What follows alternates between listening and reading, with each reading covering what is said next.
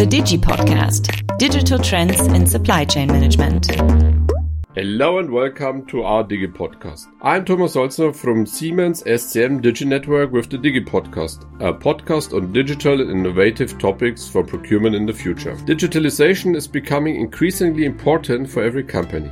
At Siemens in particular, digitalization is a fundamental element for success. But how is digitalization practiced at Siemens Supply Chain Management? What do we focus on? The aspect of digital transformation and innovation is particularly close to our hearts. In our podcast, we highlight different aspects and share best practices with various digital experts and listen to their stories. Today, my guest is Priska Goebel-Ralph. She's a team member since the first hour and an essential part of the Digi Network experience journey, as she is one of the co-founders. And I would like to discuss today with her how the Digi Network itself and growth mindset fit together. Hello, Priska. Hello, Thomas. Thanks for having me. Yeah, it's a pleasure. So, my first question is an easy question. Why did you join the Digi Network? That's a very good question. When the Digi Network was founded, by the way, we didn't call it network back then because we didn't know it would develop into one. It consisted of around about 12 colleagues. And when these colleagues first gathered, I was new in my job at the division PD, Process Industries and Drives, and I was newly responsible for digitalization in procurement. That's why it was kind of obvious for me that I would join this newly founded group in order to learn and also share what is already out there with regards to digitalization. And secondly, it was also for me the perfect starting point to create a common understanding of what digitalization means to us and how we can drive it in the the future. And the third thing for me was to really meet like minded people and a like minded team.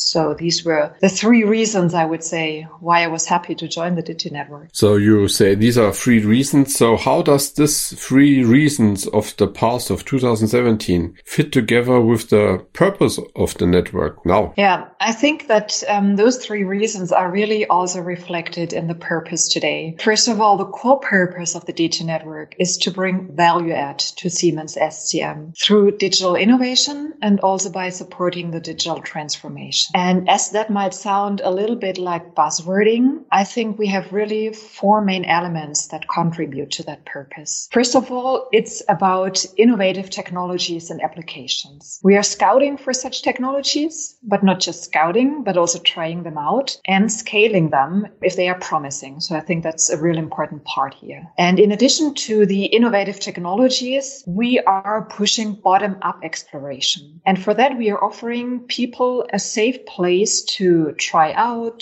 to learn, if necessary, also to fail, which is an important part of learning culture. And all of that is bottom up, means it is driven by business needs. The third thing here I would like to mention is we are the connector for digitalization topics in SCM. We are already seen as the go-to place for sharing good and best practices and also for sharing learnings. And the good thing is it's not only for people who are already participating in the network, but really for everyone out there. And by being that connector, we create transparency and we also motivate people to not always reinvent the wheel, which is also a very important thing here in order to create value add. And having said those three things, innovative technologies, bottom up exploration and connector for digital topics, all that contributes to a mindset change by introducing and putting into action, for example, new ways of working, new ways of collaborating, and also by breaking up silos. So I think that really has a huge spillover effect, not only within the Digi network, but to the whole organization. Did that answer your question, Thomas? From my point of view, definitely. I hope that also the audience understands everything. So this means you see the Digi network as a knowledge hub, as a supporter for the people who are not so confident in digitalization. You're a think tank and an incubator. And then it sounds that you are already a kind of unplanned lead project for growth mindset as growth mindset is now one of the strategic priorities of Siemens. With this summary, you started 2017, you have the whole history. What is your key takeaway so far? Did you change culture or uh, do you fit to growth mindset? It's up to you in which sequence you answer. My key takeaway and my key contribution of the Digi network is really that we have started started and we are creating really a profound cultural change. And we do that by trusting people and enabling them to drive the digital transformation bottom up. So we really offer a place for people to take ownership, to try out things fast and in an agile way. And when talking about all that bottom up initiative, I think it's also worthwhile mentioning this is possible because we got the trust and we got enabled by SCM top management from the very beginning. This is really for me a decisive success factor because without that trust, I think we wouldn't be where we are today. So in a nutshell, I'm convinced with this network, we already started four years ago to put growth mindset into action by trying out new things, by really enjoying experimenting. We are curious and open and we drive innovation. And maybe let me shortly round that answer up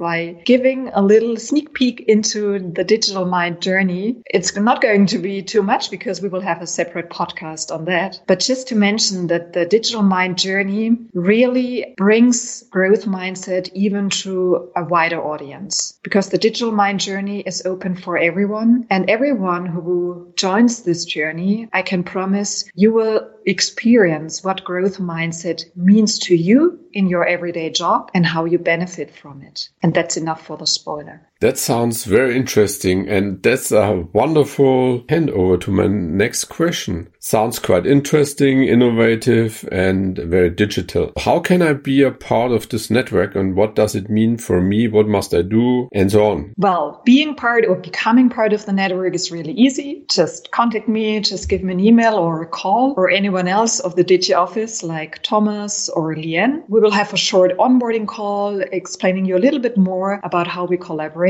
and then you can get started. What you have to bring, I would say, is also the willingness to contribute to the network because it's really a balance of giving and taking. And as long as you can answer the question, what you can bring to the network, then you're perfectly right in the Digi network. That sounds great for the internals and easy. What about the external world? Is this also possible? Yes, that's a very good question. So actually, we're also thinking about opening up this network to the external world, to the Siemens outside world. So we really want to integrate people from outside Siemens and create a digi network ecosystem here. Everyone who is outside of Siemens who thinks that this is a great initiative and who thinks that he or she can also contribute to it because because it's about giving and taking, then just contact us and we are happy to brainstorm on this further. That's a good signal for the outside world and I think a nice new challenge for the Digi network. Integrate externals into something that's at the moment internal. Coming now to the last but not least question and for me the most interesting question. Who is Priska?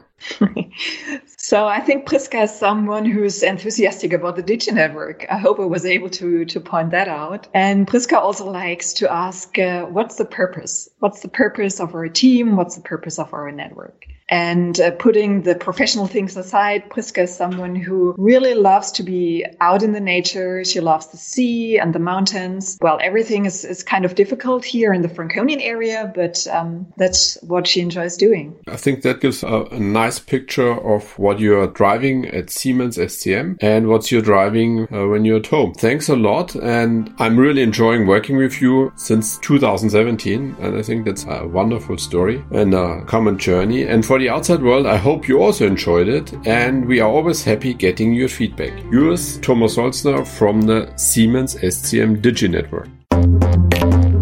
The Digi Podcast Digital Trends in Supply Chain Management.